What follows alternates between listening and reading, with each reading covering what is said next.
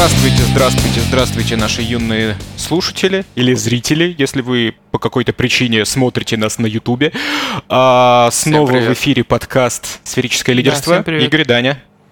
С вами тоже давно не виделись. Надеюсь, у всех все хорошо.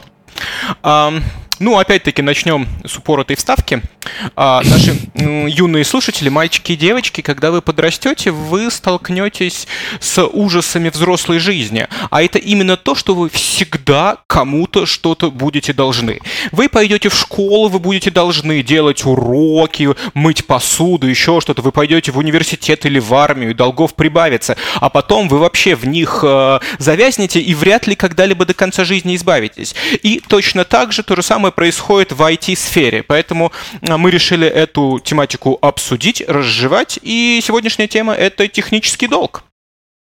И э, тема была предложена мной, так как меня откровенно подзадолбали все эти менеджерские разговоры.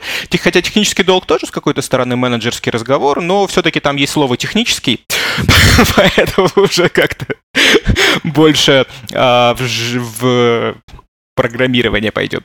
И, вызывает э, на самом деле, чувства. Да, вызывает более теплые чувства. И поэтому э, я дам небольшую вводную, сейчас расскажу про историю вообще термина, э, что он значит в моем понимании, и после этого, в общем, как пойдет. Небольшая теоретическая справка, опять-таки, это копипаст с э, Википедии, что сам термин «технический долг» был придуман э, умным дядькой по имени Уорд Каннингем, который пытался объяснить э, финансистам, к чему могут привести проблемы в программном коде. И он пытался это объяснить на примере обычных кредитов, на примере финансовых кредитов. То есть, если вы берете в долг а, да, эти деньги, как бы вы их пользуете для чего-то для каких-то там благих целей, для покупки чего-то, каких-то благ, квартир, машин, прочего, для развития бизнеса, неважно. Но потом вы обязаны платить проценты. И эти проценты значительно, иногда слишком значительно влияют на вашу повседневную жизнь.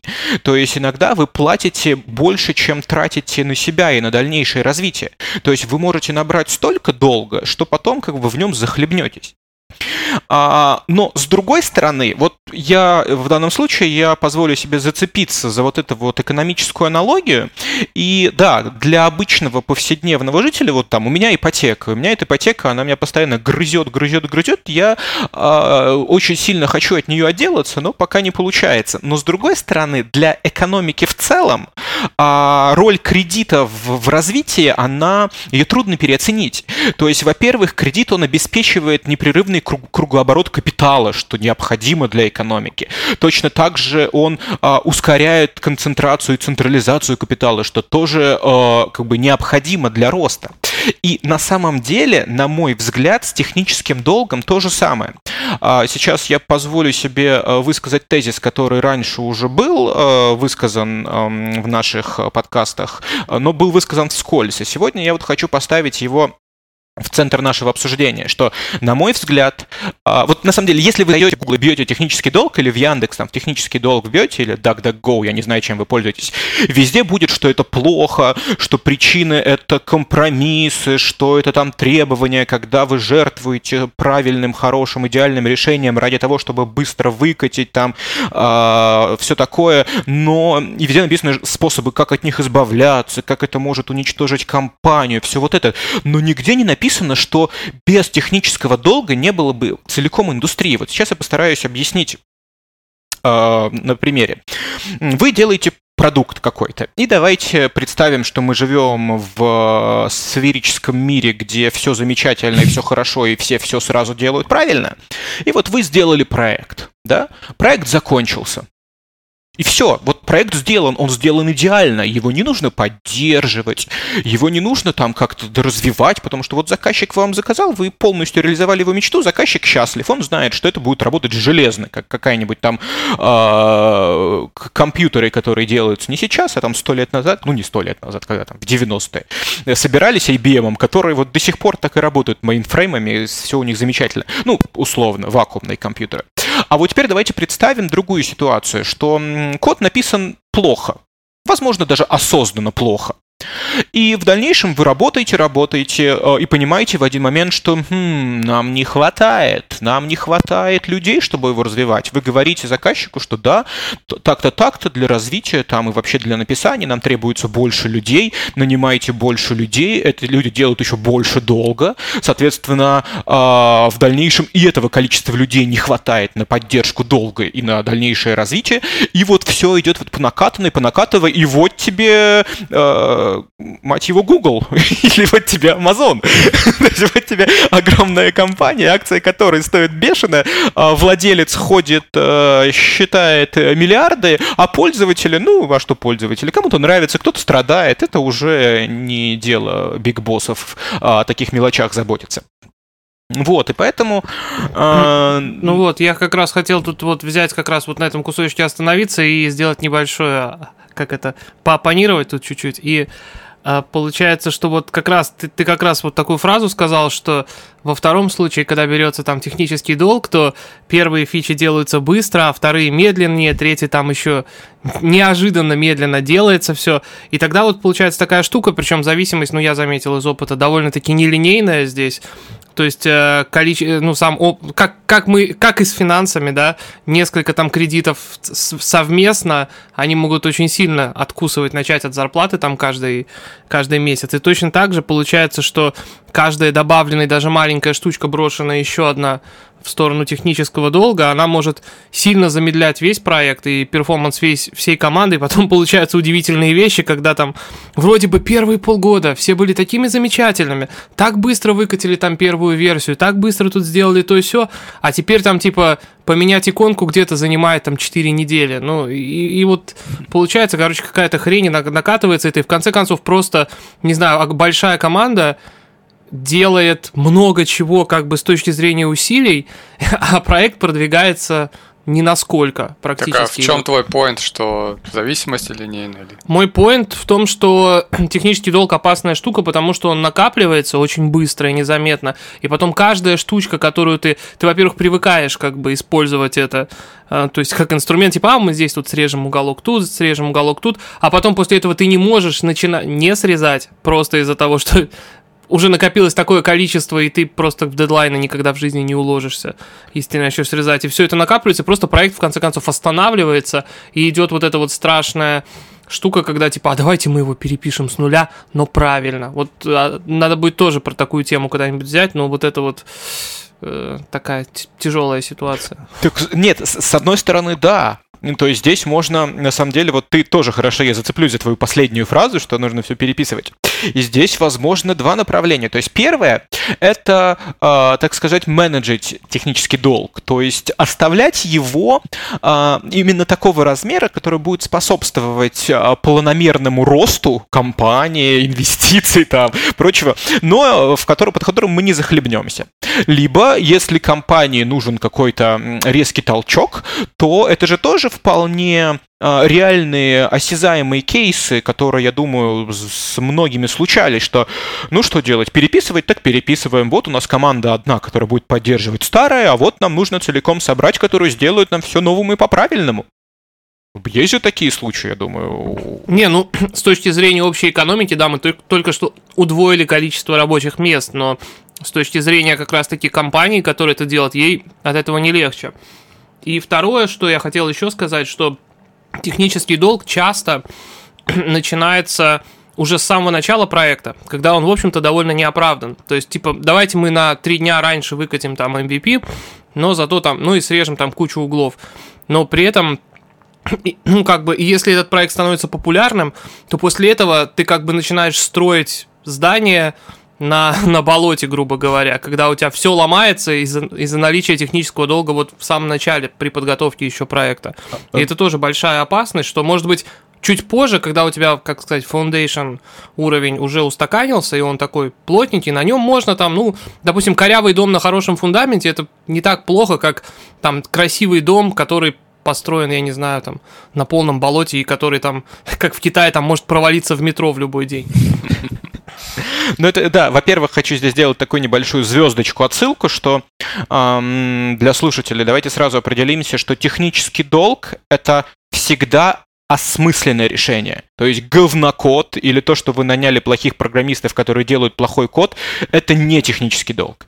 Технический долг — это всегда осознанное решение, которое является каким-то компромиссом. То есть мы осознанно идем, осознанно выбираем не лучшее решение для той или иной задачи, но при этом получаем там а, более быстрый релиз а, или переключение на другие задачи или там более довольного клиента. Вот, вот под этим это как а бы основное. Почему именно осознанно? Ну, потому что говнокод не является техническим долгом вот здесь вот, вот не нужно путать, что долг — это э, осознанно, что мы взяли в долг осознанно. Мы вот осознанно идем Так, а осознанность на каком уровне? Вот смотри, в идеальном случае тогда для тебя, потому что вот я, например, осознанный разработчик, если так, там на, на самом такой, я, допустим, вот такой самый вот разработчик, который там у меня есть Team Lead, у Team Lead есть Project Manager, и там есть какой-то VP, да, или там директор. И вот я у себя вот сам себе решил, что а я вот тут срежу пару уголков и сделаю. Вот там мы, по-моему, в прошлом подкасте как раз там про сову говорили, там тоже то же самое. Ежик, да, там, по-моему, углы срезал или что-то такое. Ну вот я лично решил, ни с кем Зайка. не посоветовался. Но я Зайка, может быть, да. Но я осознанно это сделал. Это вот технический долг или это говнокод? Ну, мне кажется, если ты это сделал осознанно, то это технический долг, твой личный технический долг. А если долг. я никому не сказал об этом? Ну, значит, ну, типа... ну, как бы все равно же это в итоге нужно будет выплачивать. То есть, если бы ты был э, там плохим разработчиком и вместо того, чтобы использовать какой-то э, merge sort встроенный во фреймворк, написал бы сортировку пузырьком и не понимал, что это говно, вот, то это было бы очень плохо, потому что э, это был бы неизвестный технический долг.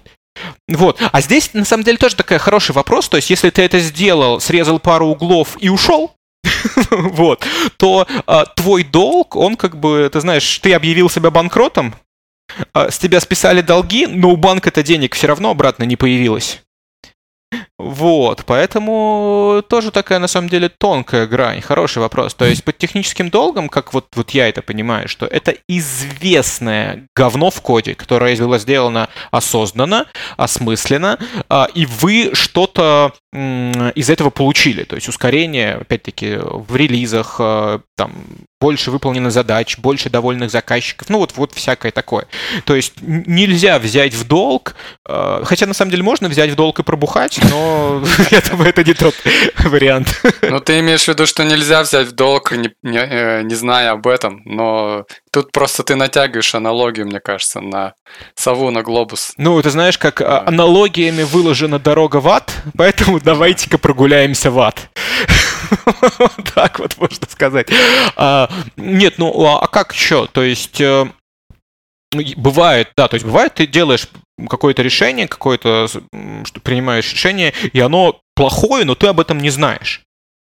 Mm-hmm. И все. И получается, что тогда все считают, что все сделано хорошо, а потом удивляются, почему падает.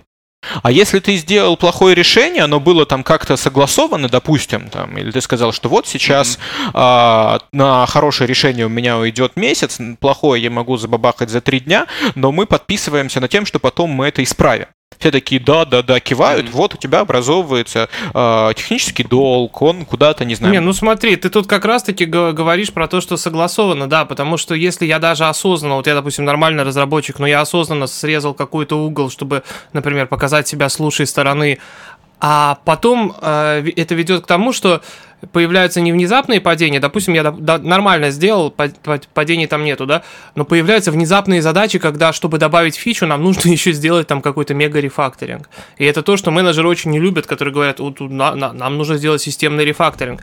Либо ну, то есть, либо еще хуже делать, как бы этот технический долг, усугублять всю mm-hmm. эту ситуацию. Yeah. Ну, с, с, давайте пока э, я на мысли вот, то есть Виталий сформулировал, как бы, ну, много всего сказал, но я пытаюсь сформулировать, как бы, мысль, что, в общем, как бы, summary того, что сказано, э, что с твоей точки зрения технический долг это то, что э, э, это нечто неизбежное, что появляется в результате э, там компромиссов и развития и так далее, и как бы, ну, можно об этом переживать, но так и так, как бы, это неизбежно, и оно, в общем, он, он вырастет, и ничего с этим, как бы, не поделаешь. Или или как? Не, ну технический долг, его, его можно избежать. То есть, э, опять-таки, можно, когда у тебя нет никаких там ограничений по финансам, по времени, можно всегда сидеть, придумывать, э, ну, теоретически придумывать э, самое лучшее решение, его внедрять и строить там близкую к идеальной систему. Просто мне кажется, что такое куда быстрее приведет к, к загибанию компании индустрии, чем компании, у которой есть технический долг. А, ну, во-первых, а, опять-таки, проводя параллели с экономикой, так как э, кредит вот э, обеспечивает непрерывность кругооборота капитала, точно так же технический долг обеспечивает постоянную занятость сотрудника. То есть у тебя может быть э, периоды, когда там нет никаких фич. Вот, вот сейчас проект находится, не знаю, там, э, стагнация или не стагнация, но от э, заказчика фич не пришло и как бы нечем заняться. Такое тоже, ну, бывает. А когда у тебя есть технический долг, у тебя все работники заняты. То есть они не просто сидят, плюют в потолок и получают зарплату, они делают что-то полезное. Возможно, своей деятельностью, устраняя старый технический долг, они добавляют новый, но это как бы опять-таки новая работа, дальнейший там следующий рефакторинг. А, все здорово, все довольны. И точно так же вот, ну, про развитие непосредственно компании, что э, если у тебя хороший проект, достаточно там одного человека, который будет все поддерживать, а если у тебя проект с большим количеством технического долга, то это как бы э, куда больший способ развиться. То есть э, ты развиваешься, у тебя больше человек, у тебя там повышается стоимость, и все понимают, да, это не какая-то там шарага с пятью программистами, это вот огромный э, концерн, конгломерат, огромный enterprise, mm-hmm. корпорация, в которой там 100-500 человек, которые там что-то полезное делают. Тут тебе появляются и разделения, то есть кажется, что что вот, вот как раньше было там, веб-мастер мог тебе и базу данных нафигачить, и фронтенд, и бэкенд сделать. И по факту, если сравнивать там сайты, которые делались веб-мастерами, большинство сайтов, которые делаются сейчас, они не особо отличаются по сложности.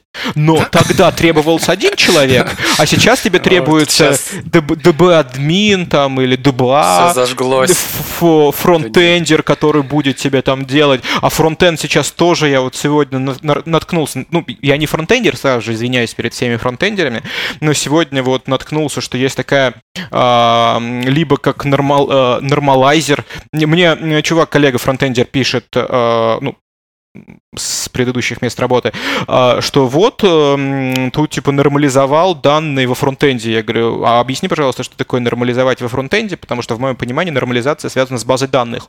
Он такой, ну да, но мы вот через бэкэнд выгружаем во фронтенд таблички, списки, а потом специальная библиотека, которая по схемам все это нормализует.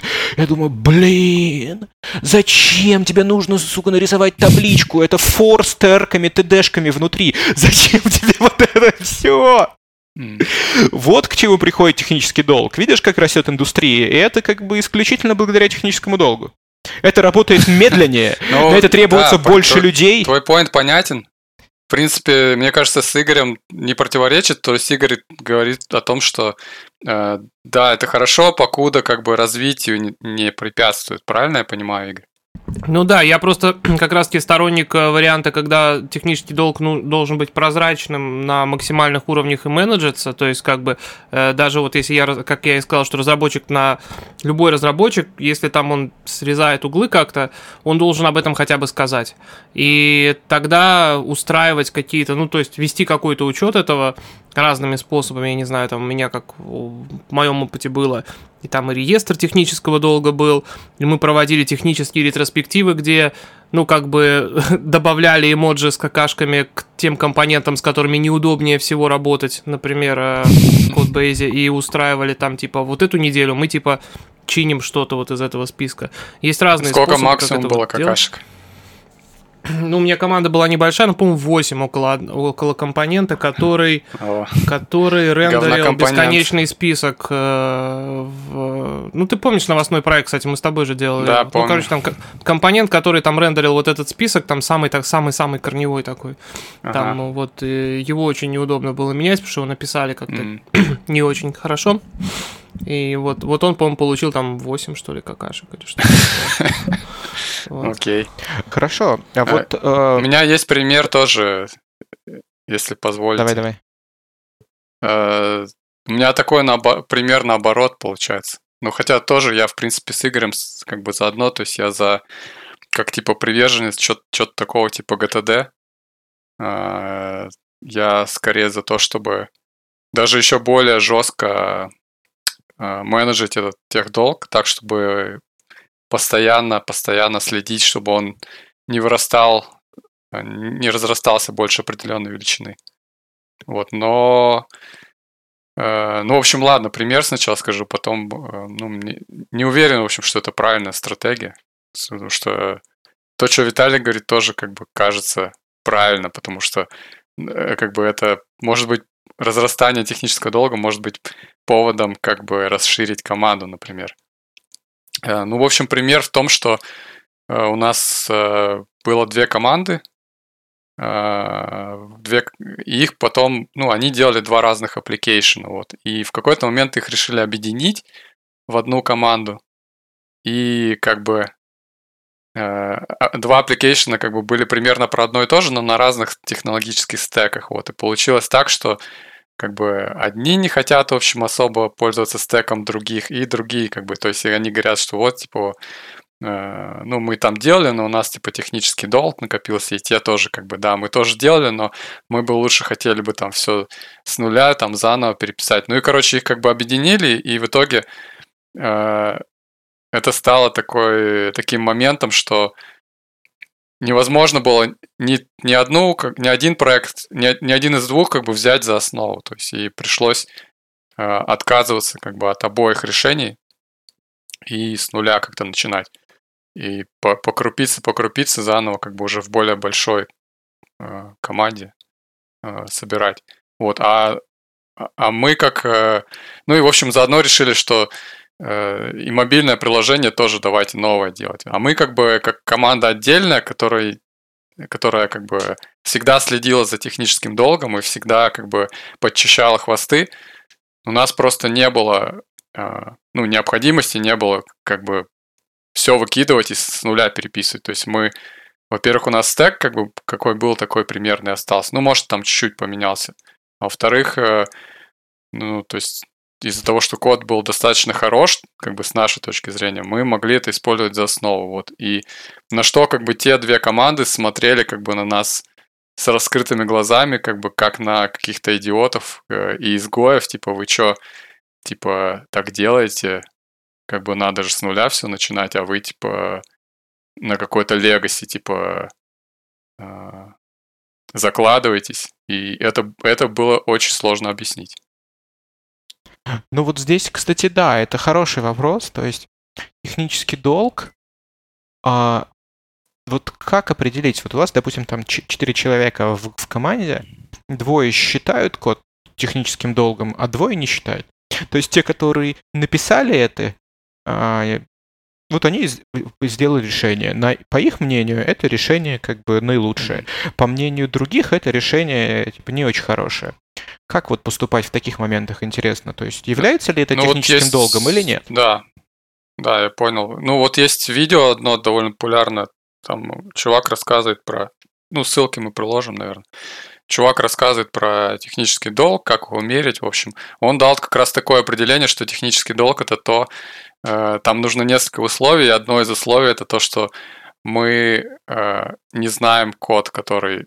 Э, то есть, когда мы код узнали, он уже как бы... То есть, legacy код как бы перестает быть legacy кодом и перестает быть техническим долгом, если просто прочитать его и прошарить в нем. То есть иногда тупо вот такая ну, ксенофобия как нет, бы как, начинает как, действовать. Как так, это противоречит. То есть по поводу Ну вот э, было кода. исследование, я по... опять же видео приложу, э, там много проектов они исследовали. То есть когда приходят к команде и спрашивают, а где у вас типа технический долг? И они говорят, вот там, вот, смотри, вот этот проект, типа, э, значит, измерили там по метрикам, оказалось, что вообще идеально там спроектирован, там все грамотно разбит по компонентам и так далее. Ну, то есть все, все, короче, шикарно сделано. Потом говорят, ну ладно, давайте тогда другой, вот, вот тут вот этот проект. Потом тот тоже проверили, вроде нормально. Потом говорят, ну, что еще проверить? Типа, есть еще там третий проект, туда вообще там конь не валялся, там, типа, вот. Он говорит, ну да, зашибись, сейчас, короче, измерим.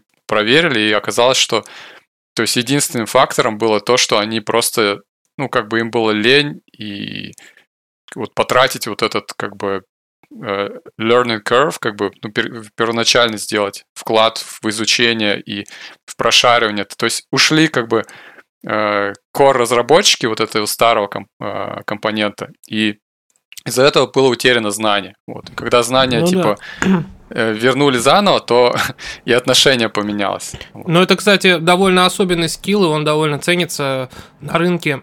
Чуваки, которые не боятся, ну, вместо того, чтобы там идти в зеленые поля, короче, и делать все заново, которые могут взять и какую-то вот, например, штуку, которую другие люди поддерживали, взять ее, допилить и, например, делать так, чтобы она там продолжалась, продолжала работать, там поддерживалась, все такое, или объяснить, например, как она работает другим. Это, это довольно, потому что это действительно очень интересный пункт. Shit diving. Да, да мы моя, про это уже говорили. Моя основная специализация. Но на самом деле, вот эм, то, что Даня сказал, на тему Legacy я полностью согласен. И мы с вами, если вы помните, в одном из там, первых наших выпусков сами пришли к тому, что Legacy не в клозетах, Legacy в головах. То есть тебе достаточно изучить код, он перестает быть Legacy. Но вот с э, техническим долгом я на самом деле не согласен. То есть я могу привести пример когда, а, ну вот опять-таки из моей жизни, когда все понимают, что это типа, не крутое решение, но на, его, на него идут, все знают этот код, как бы и понимают, что это нужно переделать, но это все откладывается, откладывается по определенным причинам. Допустим, давайте... Ну, можешь больше деталей, как, да, какая там да, была я, подоплека. Все, все детали. А, вот у нас есть, допустим, мы делаем Data Access Layer. И мы решаем там использовать, я как там, виндузовый чувак, мы решаем там использовать э, в .NET какой-то там э, а, ORM-ку, которая сама генерит э, SQL-запрос. Uh, и мы все делаем, делаем, вроде нормально. И мы находим там профайлером, что SQL-запросы генерятся что-то какие-то отстойные. То есть совершенно не uh, как бы, если бы ты написал селект руками, это работало бы, ну, грубо говоря, давайте, вот сейчас будет неправда, но давайте представим, что у ORM генерятся запросы там со звездочкой, то есть селект звездочка, а это все, это конец оптимизации, это не строить там execution план, и все, это как бы проседание. Соответственно, вариант э, остается, то есть тебе либо оставить это сейчас так, вот как вы сделали, и продолжать работать над верхними слоями, либо остановиться и все вот существующие там а, запросы в базу данных автогенерируемые заменить на ручные селекты. И мы решаем, нет, блин, слушайте, мы вот уже месяц работаем над этим Data Access Layer, сейчас месяц тратит на все, все это заменять, давайте пока оставим так, пока это типа работает работает. Давайте вот сейчас оставим так, а потом, когда потребуется, и если потребуется, заменим. И потом там случается ситуация, что у нас там 5 клиентов, которые берут данных по чуть-чуть, все замечательно, а приходит шестой, у которого там миллиарды записей, и все просто э, ложится глубоко Мариин, этот, в Марианскую впадину. И все.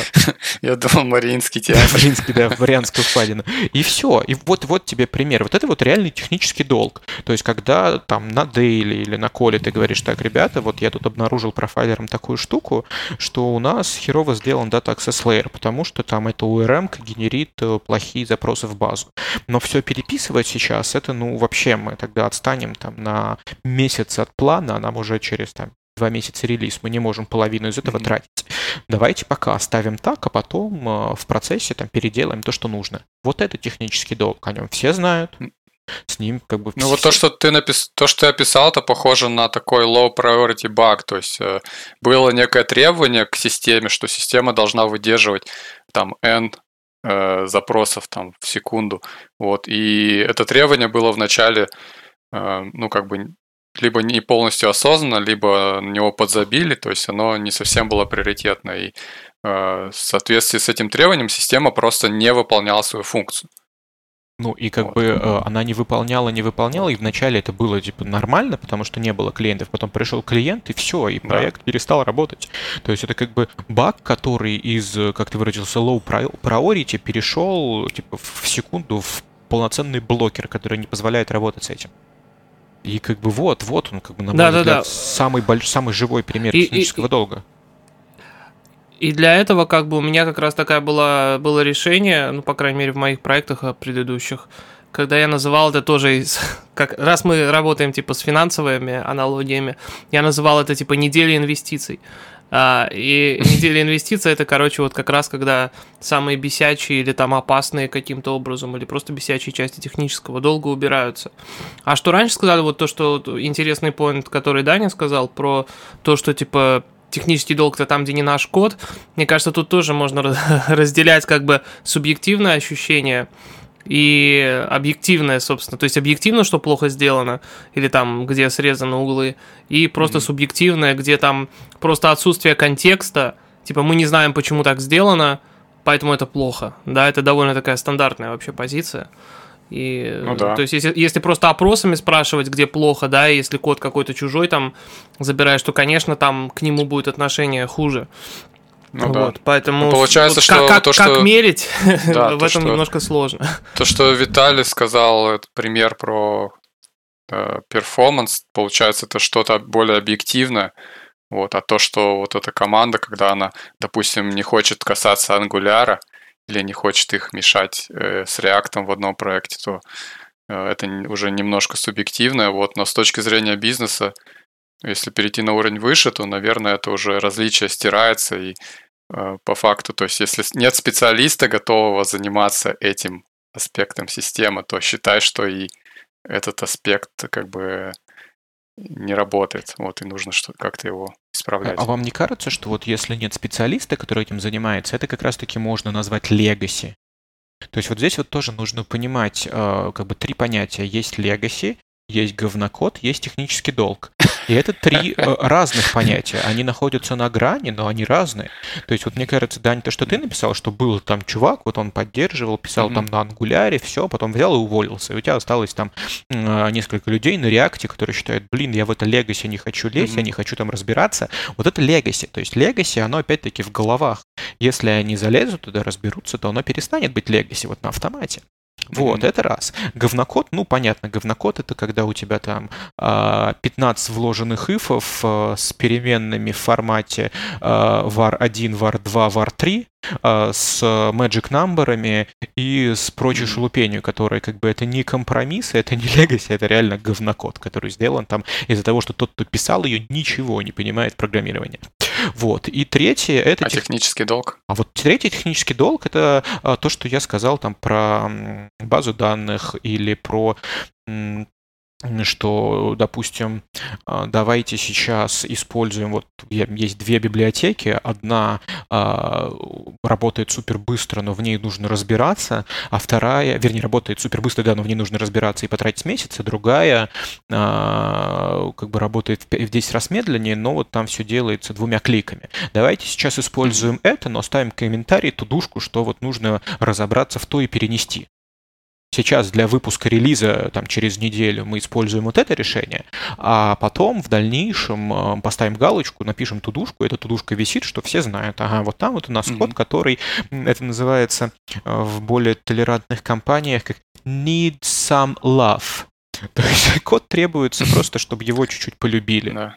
Вот, вот это, на мой взгляд, технический ну, долг. Ну, понятно. То есть э, что-то осознанное, и что страдают не только разработчики, но и потенциально пользователи. Да, да, да. То есть они могут ага. об этом не знать, но ну, потенциально они от этого ну, да, страдают. Понятно. То есть и в дальнейшем, допустим, если представить, что вот первый фреймворк, на котором долго разбираться, он там супер э, расширяемый, а этот, который в два клика, он делает базовое, но для того, чтобы расширить, нужно там танцевать с бубном и внедрять хаки.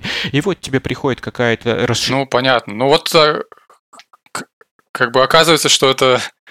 Сори, что прерываю. Э, просто, да, я согласен, оказывается, что эта тема многогранная, и вот еще один видос есть довольно популярный на тему тех долга. Э, это с какой-то конференции, кстати, интересно, что в Осло проходило. Может быть, это YouTube мне просто предлагает такое. Может, оно нифига не популярное. Ну, короче, мужик со всех сторон рассматривает, э, то есть он больше не с технической стороны рассмотрел, а с такой э, философской, что ли. Вот, то есть есть, есть еще, допустим, такой поинт, что техдолг, собственно, возникает, ну, опять же, вот если то есть у каждого свое определение, да, вот ты дал свое, вот, а у него, вот, допустим, техдолг возникает, э, тогда, когда мы сталкиваемся с реальной сложностью мира. То есть есть как бы мир, мы пытаемся его моделировать, а мир, блин, не создан так, чтобы его моделировали. Он как бы сам по своим законам живет. Вот. И когда ты пытаешься его моделировать, пытаешься все больше и больше взаимодействий и сущностей туда привносить, оказывается, что они не, не укладываются ни в какую как бы хорошую, красивую систему. Ну и там он приводит там разные примеры, но это можно как бы тоже представить там, э, если у тебя есть там граф там какой-то ООПшный, он такой красивенький там, вот. Э, кстати, было тоже про игровой дизайн такой пример, что типа вот у вас есть там объект, вот у вас есть игровой объект, вот, вот есть движущийся объект, вот, а есть персонаж, есть там вот персонаж и движущийся объект это там вот герой, который ходит. Вот, а есть, э, допустим, раке, ракета. Вот, это там, ну, есть пули, э, разные виды патронов, там э, они тоже движутся, вот, но ими нельзя управлять. Вот. А потом как бы приходит требование, типа, что нужно создать вот эту пушку в Unreal, Торнамент, там есть такая Big пушка. fucking gun она называется. Э, не, не BFG, а я не помню, как она называется, Там ты BFG-шкой стреляешь правой кнопкой и можешь ракетой управлять. Ну это в по-моему, погоди, Redeemer назывался, по-моему. В, Ду, в Думе, нет? Да. Было. Да, BFG, ну да, это в, Doom а, Quake. Ну, да. Эм, там, да. по-моему, Redeemer называлась Смешалось, такая пушка, где ты стреляешь ракетой, а потом эта ракета летит, и ты как бы э, смотришь через да, камеру, да, да, которая да. прикреплена на ракете, и можешь управлять. И у тебя получается, что твоя красивенькая иерархия объектов просто рушится, потому что тебе нужно одновременно отнаследоваться и от персонажа, как бы, и от пули, ну, от патрона. Вот. Ты сейчас описал шикарный вот. пример, почему наследование говно, а композиция рулит. Бам! Это ну, даже показывает скорее то, э, что есть решение, это понятно. Сложность не в том, как смоделировать мир а в статике, а сложность в том, как чтобы твоя модель могла развиваться вместе с развитием мира, грубо говоря. Вместе с развитием проекта и применением да. все больше и больше use кейсов, то есть да, да. Вот. Это, ну, у вас есть что прокомментировать еще? По... Ну, я не совсем понял только, как это относится к э, теме обсуждения. То есть, да, ты, ты, ты привел хороший ну пример, ну... почему наследование э, это плохой паттерн для современного программирования. А, ну потому что... Потому что, э, как бы, э, потому что одна, ну, одна из компонент тех долга это вот то, что ты называешь говнокод, то есть код, который сложно понимать возникает не обязательно из-за того, не, что... ну не перевирай мои э, слова. Человек просто решил, решил, что все, типа... Ну, вот это куча ифов, там, magic number, да. там... То есть э, не обязательно из-за того, что просто там э, программисты идиоты, а просто бывает, что так как бы карты легли, что так развивался проект, что вот в каждый как бы конкретный момент времени каждое решение было принято ну, локально, Э, правильное. Вот. Но в конечном счете это привело к тому, что все вот эти наслоения исторические превратились в говно мамонта. Ну, я не знаю, вот, То есть из-за того, расклад... что из-за сложности реального я не мира. Знаю, какой расклад просто. карт, какой блядский флеш-рояль должен выпасть, чтобы у тебя получилось 15 тифов и в переменной с названием var1 и var2. Это должно быть что-то вообще из ряда вон выходящее, так сказать. Ну вот э, так получается. Вот э, тот тоже пример, кстати, классный, там он привел э, этот видео первым. Там чел из андроида. То есть там есть класс, называется что-то типа Activity Service Manager, по-моему, как-то так. Ну, то есть уже из названия понятно, что что-то там нечисто. Вот. И этот файл что-то там на 20 тысяч строк. А, здорово. Вот. При этом это при этом этот файл самый активный по contribution, то есть его это не просто какой-то там он, ну, со, на стороне лежит, как бы не нужный никому код, а вот просто представьте, что у вас, грубо говоря, вся программа, вся ваша система огромная, это один файл, и в него все коммитят. Норм, вот. я, я с таким и работал, вот, у нас бы... был такой телекоммуникационный Причем... биллинг, сишный файл на 40 тысяч строк, да, здорово. Или какой 40 на 200, вот. на 200 а... тысяч строк он был. У меня он не, не открывался. Возьми каждого разработчика в отдельности, возьми каждого в отдельности, они как бы опытные, крутые чуваки, получают сеньористую зарплату. То есть э, ну, не лыком шиты, вот. Но все они как бы наворотили, вот, и, и ну, не только Android такой, а в любом Нет. проекте такой. Не, ну тут вот как раз-таки мы начинаем э, к интересной теме, которую я как раз хотел э, э, сказать, о которой и ты прям прекрасно подвел. Ну, давай, к теме скажи. того, что твое, твоя программа никак, почти никогда не живет в вакууме. Ты не делаешь систему, вот, которая сама по себе как-то вот работает, и вообще она сама живет. Она использует какие-то платформы, и, или ей кто-то пользуется так или иначе. И вот эти зависимости это тоже довольно частая причина технического долга, потому что, я не знаю, например, текущая версия платформы, которую ты используешь, или фреймворка, или операционной системы, или еще чего-то, она, допустим, какую-то вот одну важную штуку не дает тебе просто так взять. И ты используешь какой-то супер-мега-гипер-хак, чтобы ее вытащить оттуда, эту информацию, потому что иначе тебе твой продукт не сделать. А второй, как с андроидом довольно часто случается, что они изначально вот так сделали, и это примерно то, что я говорил, что про шаткий фундамент, они вначале, ну, очень так себе сдизайнили систему. А потом народ начал делать на ней программы, и им уже не развернуть это все, им не сказать, что вот, короче, все, эти API все мы забыли, и мы теперь начинаем делать что-то совершенно другое. Потому что твой компонент или вся твоя система, она просто не в вакууме живет, и вот мне кажется, это большая, как бы, большая причина технического долга. Ну, здесь тоже контрибьютор. Недавно обсуждали с коллегами, что является а, таким первичным маркером, вот ты только открываешь какой-то проект, и что является первичным а, фактором того, или вот флагом того, что а, что-то здесь не так. Это если у тебя в солюшене есть папочка с названием MISC, типа miscellaneous разное. Mm-hmm. Если у тебя приходит в мысль в твоем проекте создать такую папочку, значит, тебе нужно а, трижды подумать перед тем, как это сделать. Потому что сразу же, oh, автоматом, сразу знаешь. же после того, как ты ее создашь, эта папочка станет ну, таким, знаешь, как а, хранилищем всего говна автоматом. Ну да, притягает. Она... Ну вот это как раз такая вопрос папочка о, называется том, чтобы утил. А вот, да, это, это, утил это, это, это как раз таки, что я хотел сказать, что переименование МИСК в утил, это как-то чуть-чуть облегчает ситуацию, но типа не меняет ее. Ну да. Да. А ты можешь, кстати, вот объяснить вот, э, вот твой пример с сишным файлом этим огромным э, в билдинге? Да, могу.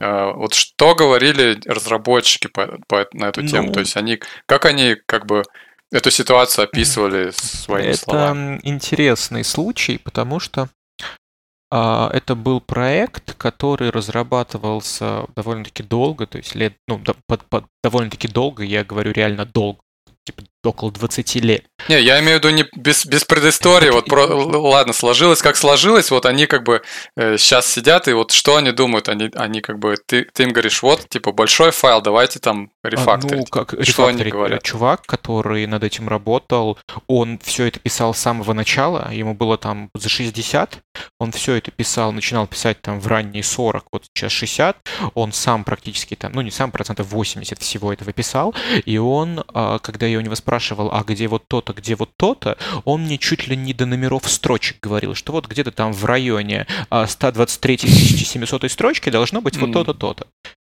И когда я предложил, может, распилить, он такой, ну тогда же все мои знания э, медным тазом накроются как бы давай ты не будешь, я все-таки да. лучший проект знаю, чем ты. И как бы, а вот помру я, тогда будешь рефакторить, а пока как бы я здесь босс, я знаю тут построчно методы, mm. и, пожалуйста, не надо нарушать мой мирок. Это тоже тут шутку хорошую услышал, типа... Понятно.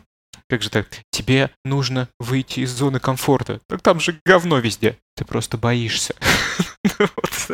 Так там же говно везде. Ты просто боишься. Нужно преодолеть свои страхи. Э, вот, да. Во, даже не так. Выйди из зоны комфорта. Тут насрано. Ты просто боишься стать сильнее. Вот так вот. Кстати, знаешь, э, в там 60-х э, программы писались на перфокартах, ну или там позже стали писать на таких терминалах, где, в общем, было постраничное разделение программы. То есть есть в некоторых языках программирования ты объявляешь э, как бы номер э, твоей страницы и пишешь код. То есть у тебя по факту как бы один файл, но он разбит на много страниц. Вот, и у каждой страницы есть номер. И ты как бы запоминаешь, э, ага, у меня там на 59-й перфокарте там какой-то там функционал, функция функци... реализовано. Функциональность тогда уж. Да, сори, сори за ну, за неправильное использование терминов. Да, да, да. Ну, как бы и здесь, Но... ну, против такого примера ты хрен попрешь. Ну да, на самом деле, таким грешат чуваки, которые в возрасте, которые вышли, знаешь, из программирования реальных систем, oh, real-time систем для каких-то там микроконтроллеров и прочего, когда у тебя крутится там одна функция, которая раз там в сколько-то секунд или миллисекунд снимает ивент и все делает. И вот как-то из этого пошло. И как бы всех это устраивало, и то, что здесь был вот этот вот э, коэффициент автобуса равен а, единице, а учитывая возраст, это даже меньше единицы, где-то уже около 0,3-0,4, вот, это всех устраивало, потому что чувак, ну вот, пух, знал там построчно практически все эти там э, плюс-минус. То есть, да, там понятно, что иногда ошибался, но всего на пару десяток тысяч строк это не так критично. Можно и пролистать, правильно, вверх-вниз, какая разница. А, да, да, и все идеи, типа рефакторинга, ты кто, ты тут э, кто, кто вы? Мы говно, да? Кто вы? Мы говно. Вот, вот точно так же это и воспринималось. То есть ты тут пришел со своими новомодными идеями, это нам сейчас тут столько проблем принесет переписывание, зачем, если у нас все хорошо. И в целом они были правы. То есть, ну, зачем? Вот э, это ни к чему хорошему реально в перспективе ближайших там пяти лет не привело, потому что переписывание бы заняло там ну, не меньше пара лет точно, а, со всем там тестированием и прочим, а так все работает. Соответственно, здесь вот тоже, я даже не знаю, является ли это техническим долгом или нет, потому что на ближайшие лет пять они там обезопасены, а дальше, ну, а дальше все, все умрут и, и как бы плевать. Как бы пост. Ну, это, кстати, похоже... Сори, Игорь, я один, один пример еще скажу и тебе дам слово.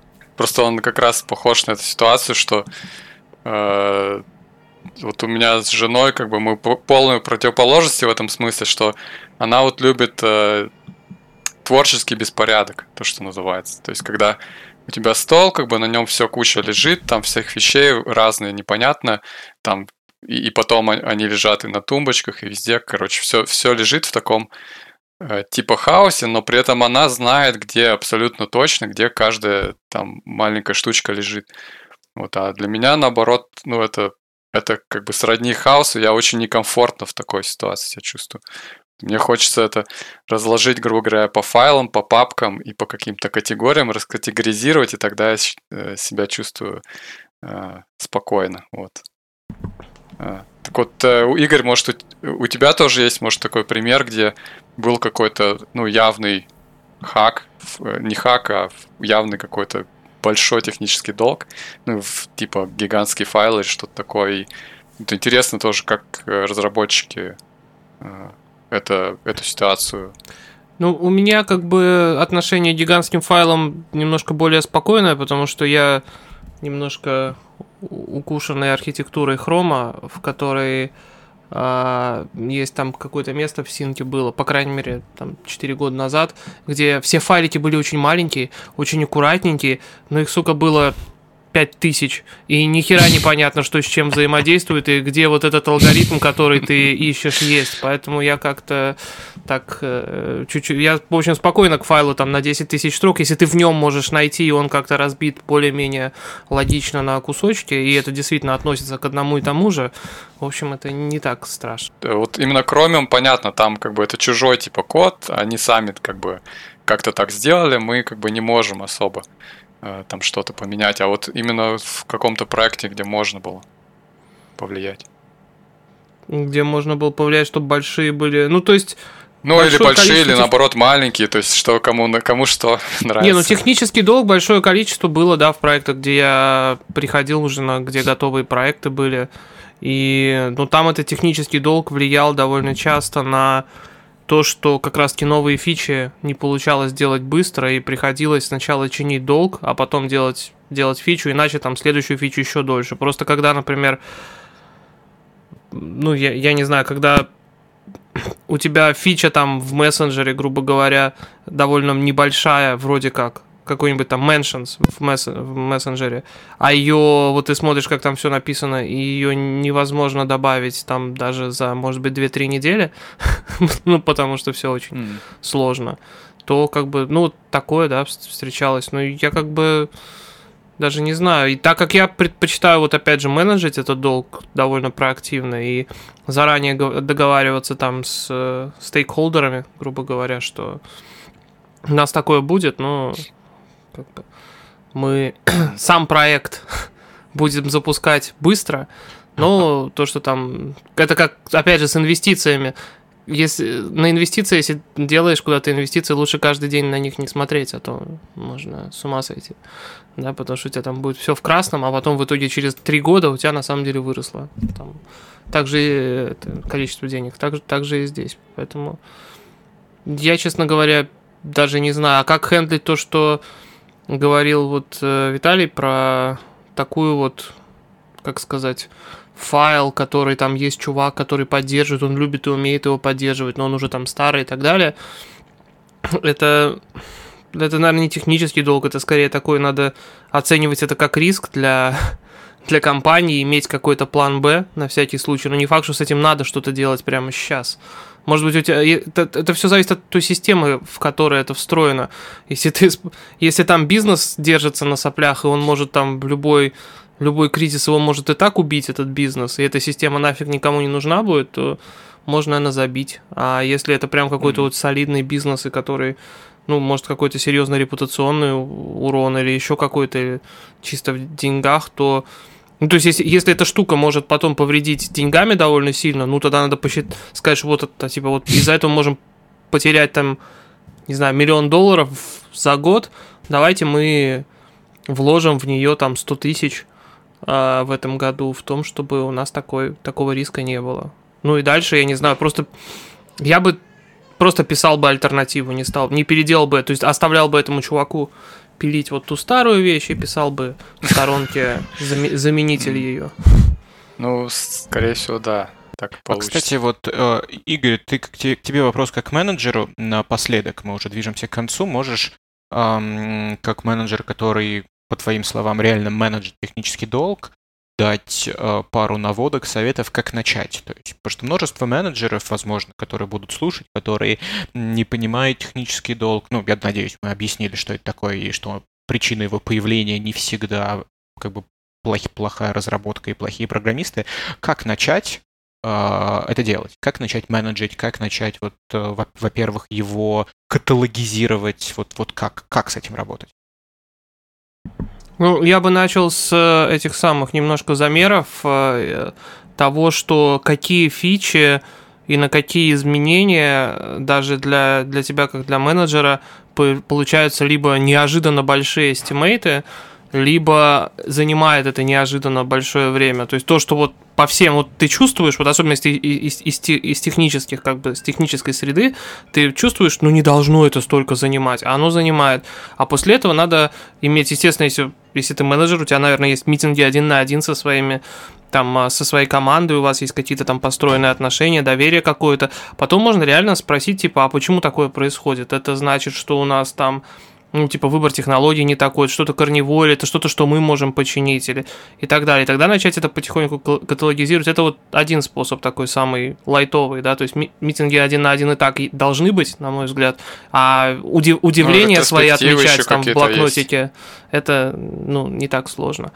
А как бы потом второе, это вот то, что я говорил, ретроспективы, но технические, когда то же самое, что ну, упрощенный вариант там аджайловской э, э, ретроспективы, когда разработчики говорят, с чем им неприятнее всего работать. То есть раздать им вот либо... Ну, мы стикеры распечатывали вот эти с, э, с пуп эмоджи с какашками и на доске писали, и там народ стикеры эти цеплял вот к каким-то кусочкам. То есть вначале все говорят просто те модули, которые с, с чем им неприятно работать, где кто считает какой технический долг, а, вот, просто такой брейнсторминг, это все скидывается на доску, а после этого второй этап, каждый, у каждого есть там, например, три таких стикера, и он голосует за три любых модуля, которые он считает, что вот самое противное. И у нас, как минимум, а, были явные лидеры, вот всегда там, всегда было типа 2-3 лидера, которые прям там почти все вот за них, а остальные все там и понятно, что так. А потом следующая часть, это самое сложное, наверное, как это продать руководству. И здесь опять же всплывает да. вопрос, насколько вам э, у тебя есть доверие, да, И тут, тут есть две, две стратегии, на мой взгляд. То есть чисто реалистично. Если у вас отличные отношения с руководством, то можно им честно продать это как инвестицию. Сказать, что вот это мы инвестируем в будущее, у нас тут тормоза, и мы знаем, почему тормоза в разработке, и мы вот починим, и мы ускоримся. То есть быть открытым. Это редко работает, прямо скажем. Самый такой вариант это просто такие задачи можно просто скрывать. Когда тебе прямо в тот момент, когда следующий раз вы трогаете вот эту вот фичу, пытаетесь сделать, вы просто делаете ее дольше, но чините по-настоящему. То есть, как бы технический долг и рефакторинг, потому что у меня много раз было, когда моих руководителей, да, то есть там директорского уровня уже там кого-нибудь от слова рефакторинг э, с их опытом уже трясет просто. Если им сказать, что надо вот тут поменять что-то, переписать или зарефакторить, они тебе только что в глотку не вцепятся.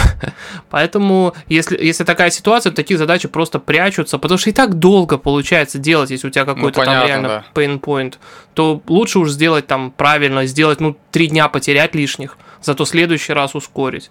Ну, как-то так вот ну, у меня из опыта. Ну, я в целом согласен, но вот только с последним поинтом я немножко... У меня другая точка зрения, если я тоже можно откоменчу. Э, то есть э, ну, ты предлагаешь начинать все-таки с выявления технического долга э, и определения как бы самого важного, вот, а потом как бы пытаться его продать и так далее, вот, но тут как бы много начинается э, таких моментов, где может не получиться, в общем, и в итоге вы останетесь э, там же у разбитого корыта, то есть ничего не пофиксится, вот. Мне кажется, все-таки надо начинать с того, э, чтобы просто выделить время на то, чтобы фиксить технический долг.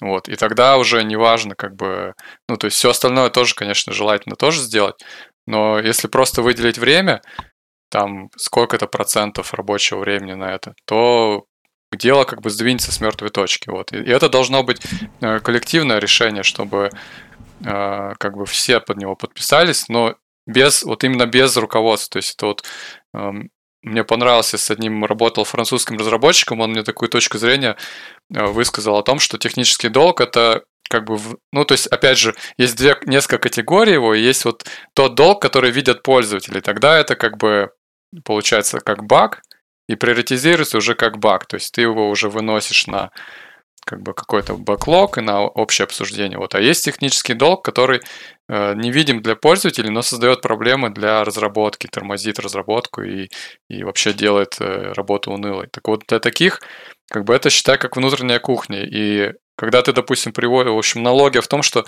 когда ты там привозишь машину на СТО, там тебе как бы ты, ты говоришь, сделайте мне э, там э, ну, те, тот осмотр, который там нужен сейчас по... Э, тот техос, тип техосмотра, в общем, который сейчас нужно сделать, э, они как бы сами знают там, что нужно сделать. Вот. И э, это какие-то вещи, как бы гигиена, типа, как, которые ты просто делаешь, как бы. То есть, если ты ее как бы не делаешь, эту гигиену, ну, ты как бы не очень хороший специалист, скажем так. А если ты как бы делать, что ты не должен объяснять это не специалистам. То есть ты не должен продавать, э, вот как ты выразился, что нужно, типа, проблема в том, чтобы пройти и продать это менеджменту, что, типа, вот, менеджмент не хочет, чтобы мы, типа, занимались какой-то ерундой, э, а, вот. А именно то, что, как бы, если ты специалист, то мы все-таки будем заниматься ерундой, и мы будем, как бы, это фиксить, потому что мы как бы, ну, нас так выучили, как бы мы, мы так, э, ну, это как, что, что называется, наша, как бы, кредо наша, ну, э, не знаю, как, как Не, это ну это, это, это, это хороший point, но это же ровно то, то же самое, что я вторую альтернативу сказал, что ты либо можешь играть Да, да, это типа вторая альтернатива, да. То есть ты просто говоришь, это... что мы работаем. Да, ну, но ты говоришь, что типа вот там привязать это к фиче, там, но даже не факт, как бы, что так получится. Может быть, не, привя... не привязывать к фиче, а просто сказать, что вот все, как бы это, это делать надо, как бы объяснять вам сложно. Ну и опять же, ну это вот мы тоже, будем, там, ты, ты, 20% ты так не, времени тратить не с каждым вот руководителем это. ты так сможешь, как бы тут тоже это очень все зависит. Скажут, а нет, а я хочу знать там каждую. Ну то есть это все, все очень по-разному. Если ну хочешь знать, как бы, то... Слушай, ну хочешь знать, во-первых, э, как бы тогда заходи в нашу разработку, изучай как бы технологии и изучай программирование, и тогда ты поймешь. Вот. Если ты ну, не хочешь этим заниматься, то как бы мы сами решаем. Это, это, это очень, очень как бы специфическая штука, потому что это может, то есть, ага, чувак окажется там, что он когда-то был из разработки, и он там вам на, на придет и на это самое. Если бы ты, ты мне такое говоришь, а я сейчас приду, короче, и вот, вот вы все у меня буду, буду заказывать. Нет, как бы я, я бы Но был. То есть, вот кажется, такой, это... такая ситуация, что типа, нет, вот мы тут идеально все знаем, типа мы вот закроемся, сделаемся блэкбоксом, будем делать и будем говорить, что это идеально, это, это как бы работает не со всеми и не всегда. Но если это работает, наверное, это тоже неплохой вариант. Ну а Кстати, почему, к вопросу в чем о проблема? Пусть приходит на ретроспективу ту же и тоже участвует в том приоритизации тех долга. То есть, как бы, ну, в чем проблема? Это игнорирует политическую всякую динамику в конторе. Я вот, смотрю, вот в чем проблема. вас зажглось. Ладно, воу-воу-воу, ребят, потише, уже пора к концу Не, у меня тут, у меня, у меня тут э, другое, как бы, на тему а, технического долга. Все, кто работают с датой и временем, а, у нас, короче, когда-либо и знает какая-то жопа, то у нас тут может нарисоваться в ближайший год негативный лип-секонд на что вообще никакой код нигде не рассчитан. А, то есть день короче на одну секунду. Вот, э, потому что Земля, оказывается, у нас тут чуть-чуть ускорилась. Зашибись. А, Но в любом случае вот. обращусь ко всем, что перед тем, как исправлять технический долг, посмотрите на него и задумайтесь, не является ли конкретно этот э, технический долг причиной, почему вы все еще работаете в компании. На этом предлагаю закончить. Аминь.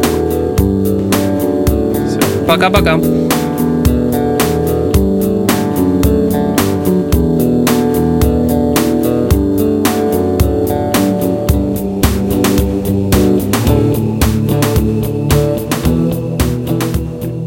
Блин, а в чем пример-то Sleep Second? Я хотел ну, знать. Ну, это уже как бы... Ты, ты хорошее, хорошее окончание сделал. К- каждый...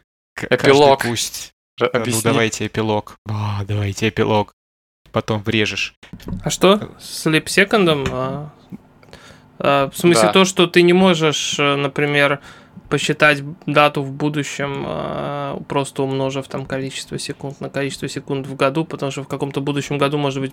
Потому что алгоритмы, которые вперед ну, считают там ага. с липсекондом положительным, они еще более-менее работают. А те, которые считают с тем, что он внезапно окажется отрицательным...